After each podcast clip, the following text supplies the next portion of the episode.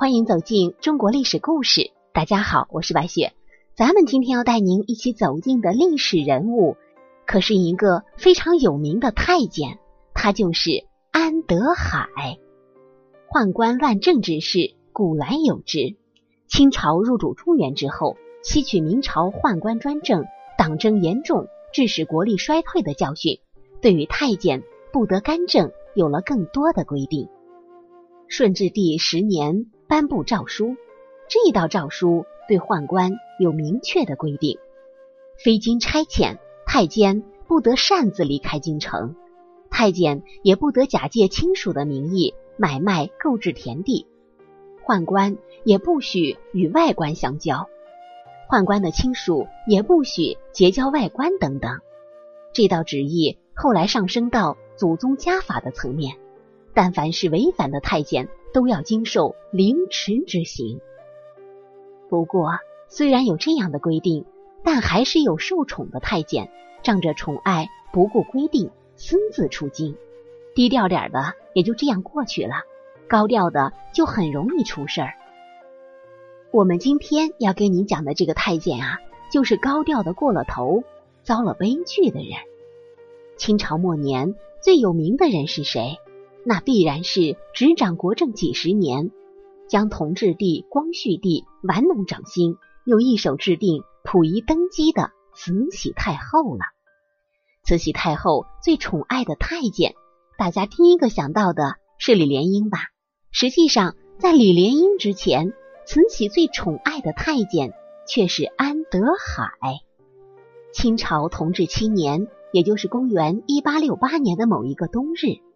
在北京城最大的酒楼一品香酒楼里，张灯结彩，热闹非凡，一片喜庆。这一天，王公大臣来往于一品香酒楼，好一派热闹景象。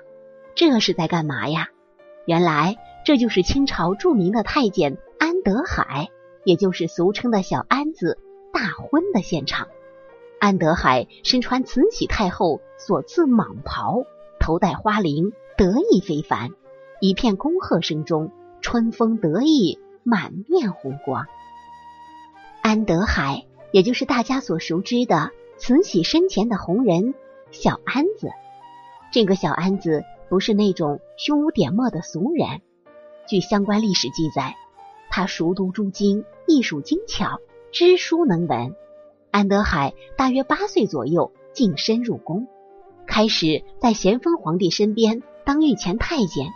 由于这个安德海从小聪明伶俐、古怪精灵，渐渐的就从诸多的太监之中进入咸丰和慈禧的视线，并深得咸丰皇帝和慈禧太后的赏识。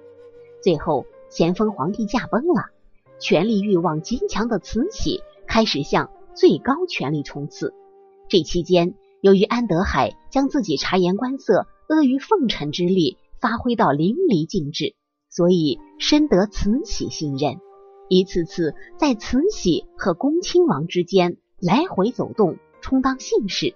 在辛酉政变之中，慈禧成功的除掉了顾命八大臣之后，将最高权力紧紧握在手中。由于在这次政变之中，安德海。可谓是功不可没，也就跟着一步登天了，成了红极一时的大人物。一时间，让那些王公大臣们见到安德海也得毕恭毕敬，礼让三分。安德海以太监之身，现在要在一品香酒楼明媒正娶、光明正大的娶媳妇儿，或许你不相信，但是这事儿它就是真真切切的存在着，发生了。而且他娶的还是当时有名的旦角美人儿，红极一时的九岁红马小玉。由于慈禧喜欢看戏，安德海就迎合慈禧之意，经常请京城著名的戏班子进宫为慈禧唱戏。由于这个安德海呀，特别善于察言观色，他发现了慈禧喜欢吟戏，所以在这方面。安德海没少安排，慈禧更是对安德海的办事能力大加赞赏。安德海请的这些戏班子中有一个徽班，也就是安徽的戏班，唱旦角的就是这位九岁红马小玉。马小玉啊，人长得是水灵灵的，加上一流的艺术功底，慈禧那是喜欢的不得了啊，每每赏赐大笔金银给他。安德海对这个美人儿那是垂涎已久，开始在慈禧面前有意无意的说起马小玉。时间长了，慈禧也不笨呐，听出了其中意思，所以也就有了一种默许。就这样，安德海通过大量的经营，加上威逼利诱，马小玉终于答应嫁给他了。对于这场婚事，慈禧还赏赐了一千两白银。一百匹绸缎作为安德海与马小玉婚礼的份子钱。说到这里，大家也许会怀疑安德海的太监身份是真的吗？或许是不是晋升未尽？这些啊，我们都不得而知了。或许都有存在吧。我们都知道，太监的晋升过程，一旦晋升干净，其后来的身体发育就以不正常方式在发展。也就是说，异性对于安德海来说。产生不了诱惑，可是我们的小安子不但对美人马小玉垂涎已久，还明媒正娶。那至于他们婚后是不是有夫妻之实，现在也不得而知了。反正一个是娶了，另一个也是嫁了。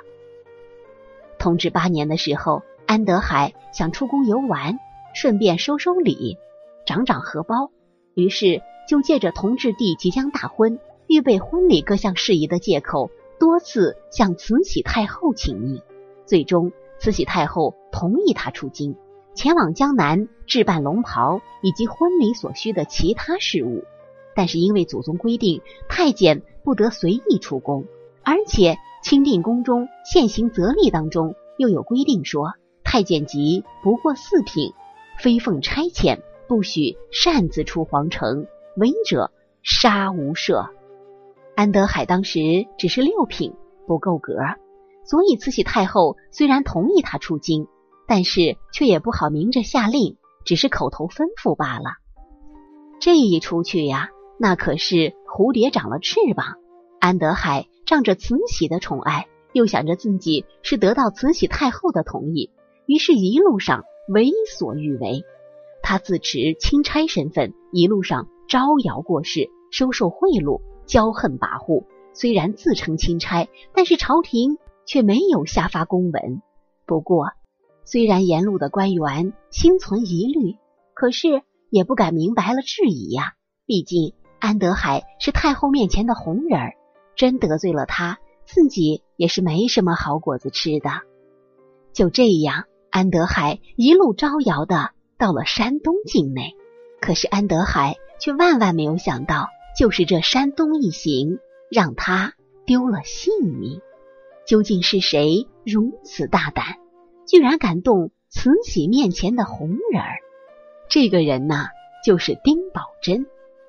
丁宝桢早就看不惯安德海为祸百姓等一系列的不法行为，他立刻对安德海下手了，也是安德海自己送上了人头。丁宝珍抓住他没有正式的公文诏书就出京的问题，将安德海捉拿问罪。